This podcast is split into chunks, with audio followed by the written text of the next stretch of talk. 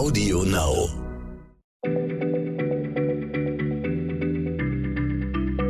Schneller Schlau, der kurze Wissenspodcast von PM.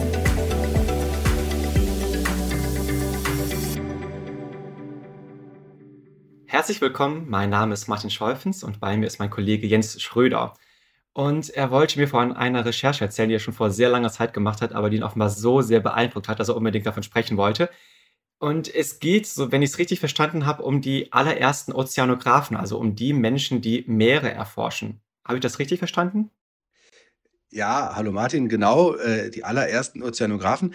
Aber um das mal gleich klarzustellen, natürlich haben Menschen schon immer das Meer auf irgendeine Art erforscht. Äh, der erste, der geguckt hat, oh, schmeckt salzig, hat das ja auch irgendwie eine neue Erkenntnis über das Meer gewonnen äh, und über die Ozeane. Aber unser Thema heute ist die erste Forschungsexpedition, bei der wirklich ganz systematisch und akribisch versucht wurde, dass man die Geheimnisse des Meeres, der Ozeane mit ganz exakten Experimentalreihen und wissenschaftlichen Prozeduren irgendwie lüften kann.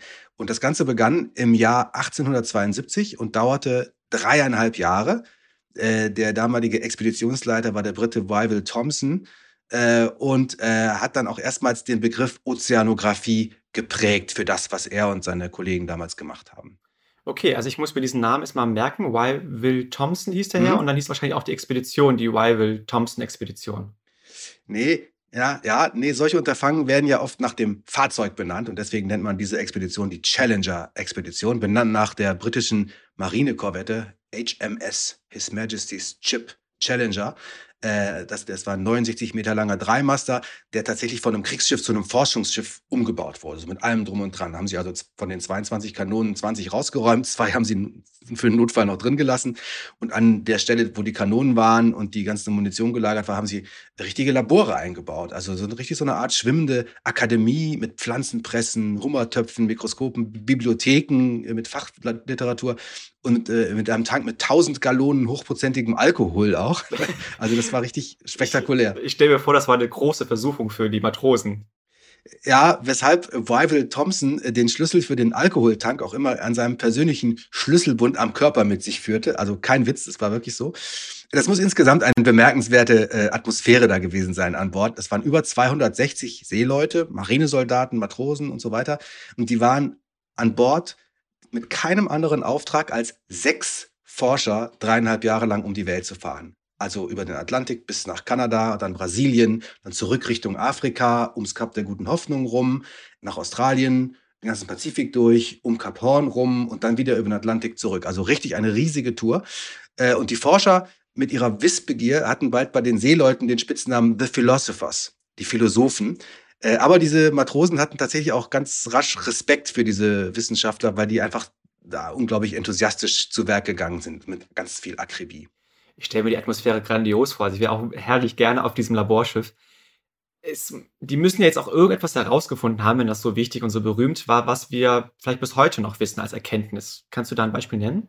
Ja, also erstmal, du musst dir vorstellen, das war eine Zeit, in der man über den Ozean wirklich ganz wenig wusste aus heutiger Sicht betrachtet. Also diese großen Ozeanbecken wurden zum Teil immer noch angesehen als Bruchstellen, die der Mond hinterlassen hat, als er sich von der Erde getrennt hat. Das war noch eine Meinung, die durchaus äh, äh kursierte unter Experten. Viele glaubten auch, dass das Wasser in der Tiefe so dicht wäre, dass Kanonenkugeln oder, oder die Leichen von Ertrunkenen niemals den Grund erreichen könnten.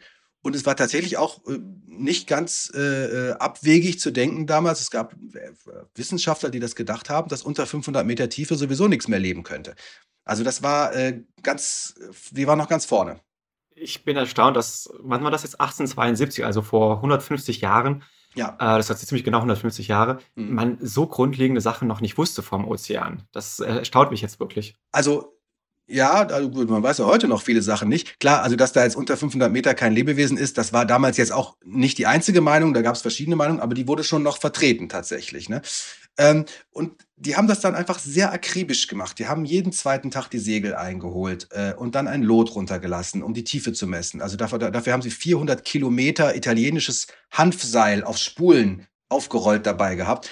Man wusste ja nicht viel über den Boden des Meeres. Allein diese Tiefeninformation war schon wichtig, weil man ja kurz danach auch anfing, die Telegrafenkabel zu legen. Das war ja wichtig, dass man dann wusste, wo liegen die denn eigentlich.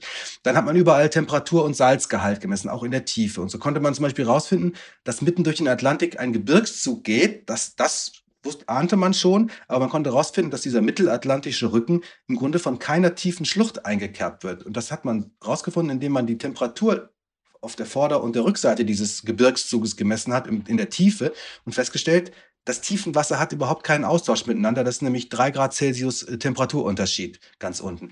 Und so hat man sich einfach diesem grundlegenden Wissen angenähert. Was war mit Lebewesen, die Sie untersucht haben? Ja, die hat man tatsächlich aus allen Tiefen und Schichten des Wassers gefischt, äh, auch mit, mit Dretschen vom, vom Meeresboden geglaubt. Da waren äh, über, über 20 Dretschapparate mit an Bord, äh, äh Schleppnetze mit so Schar-Vorrichtungen. So, und äh, diese ganzen Lebewesen wurden an Bord präpariert, direkt an Bord im Labor, Stichwort Alkohol, ne? und äh, dann äh, von verschiedenen Stationen in insgesamt 5000 Flaschen zum Challenger-Büro nach Edinburgh geschickt. Also von Bermuda aus, von Halifax aus, Yokohama, Hongkong, Sydney, immer neue Sendungen mit, äh, mit präparierten Lebewesen nach Edinburgh. Von da aus wurden die in ganz Europa weiterverteilt an die Spezialisten in den jeweiligen Fachgebieten zur genaueren Analyse von allen möglichen äh, äh Tieren und Pflanzen. Also eine irre Forschungslogistik mit einer internationalen Arbeitsteilung. Und am Ende waren von den 50 Bänden des Forschungsberichts äh, 40 Bände mit den insgesamt äh, Informationen über die 10.000 gesammelten äh, Lebewesen vollgeschrieben. 10.000 Lebewesen. Ich schätze mal, dass da war auch ziemlich viel Neues, Unbekanntes dabei.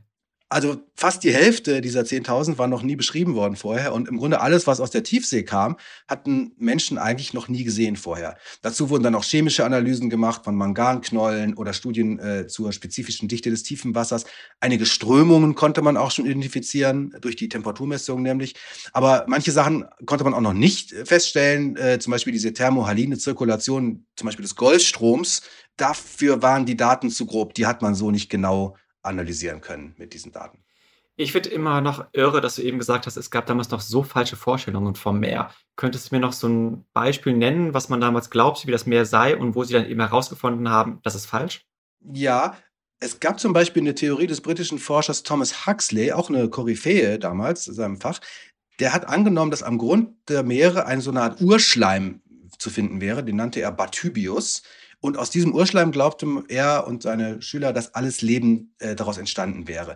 Die Challenger-Forscher konnten beweisen, das stimmt nicht. Man findet diesen Bathybius nicht. Und vermutlich konnten sie dann auch feststellen, ist es äh, ein Schleim, der überhaupt erst als Ablagerung im Reagenzglas entstehen kann. Also das konnte man sozusagen richtigstellen, diesen Irrtum von Thomas Huxley. Aber die Challenger-Leute haben selbst auch einige Fehler gemacht. Also die haben ja auch noch mit, mit relativ rudimentären Mitteln geforscht. Ja, das wundert mich jetzt auch nicht. Also in dieser Frühzeit der Forschung passieren natürlich immer irgendwelche falschen Schlüsse. Hm. Aber was war denn so ein Fehler ein, zum Beispiel, das Sie gemacht haben? Also ein großer war zum Beispiel, dass Wyville Thompson äh, nach seinen Funden äh, davon ausgegangen ist, dass in der Tiefsee nur eine sehr geringe Biodiversität, also weniger Arten zu finden wären. Heute wissen wir, das Gegenteil ist der Fall. Die Artenvielfalt in der Tiefsee ist wirklich enorm groß. Manche sagen, dass es möglicherweise sogar fast bis an die Artenvielfalt des Regenwalds heranreichen kann. Das ist aber umstritten. Aber jedenfalls ist es eine hohe Artenvielfalt in der Tiefsee. Trotz dieses einen Fehlers, ich finde es trotzdem eine bewegende, grandiose Forschungsleistung, die die damals gemacht haben. Also, man kann sagen, die Challenger-Expedition war die, die kostspieligste und größte Forschungsreise ihrer Zeit. Manche nennen sie das Apollo-Programm der viktorianischen Epoche, weil es so umfassend war. Ähm, viele spätere Expeditionen wurden von der Challenger inspiriert oder bauten auch auf den gesammelten Daten auf. Zum Beispiel die Expedition des deutschen Seglers Gazelle. Äh, apropos äh, deutscher Segler, auch bei der Challenger, einer von den sechs Forschern war ein Deutscher, äh, der Zoologe Rudolf von Willemoos Zoom.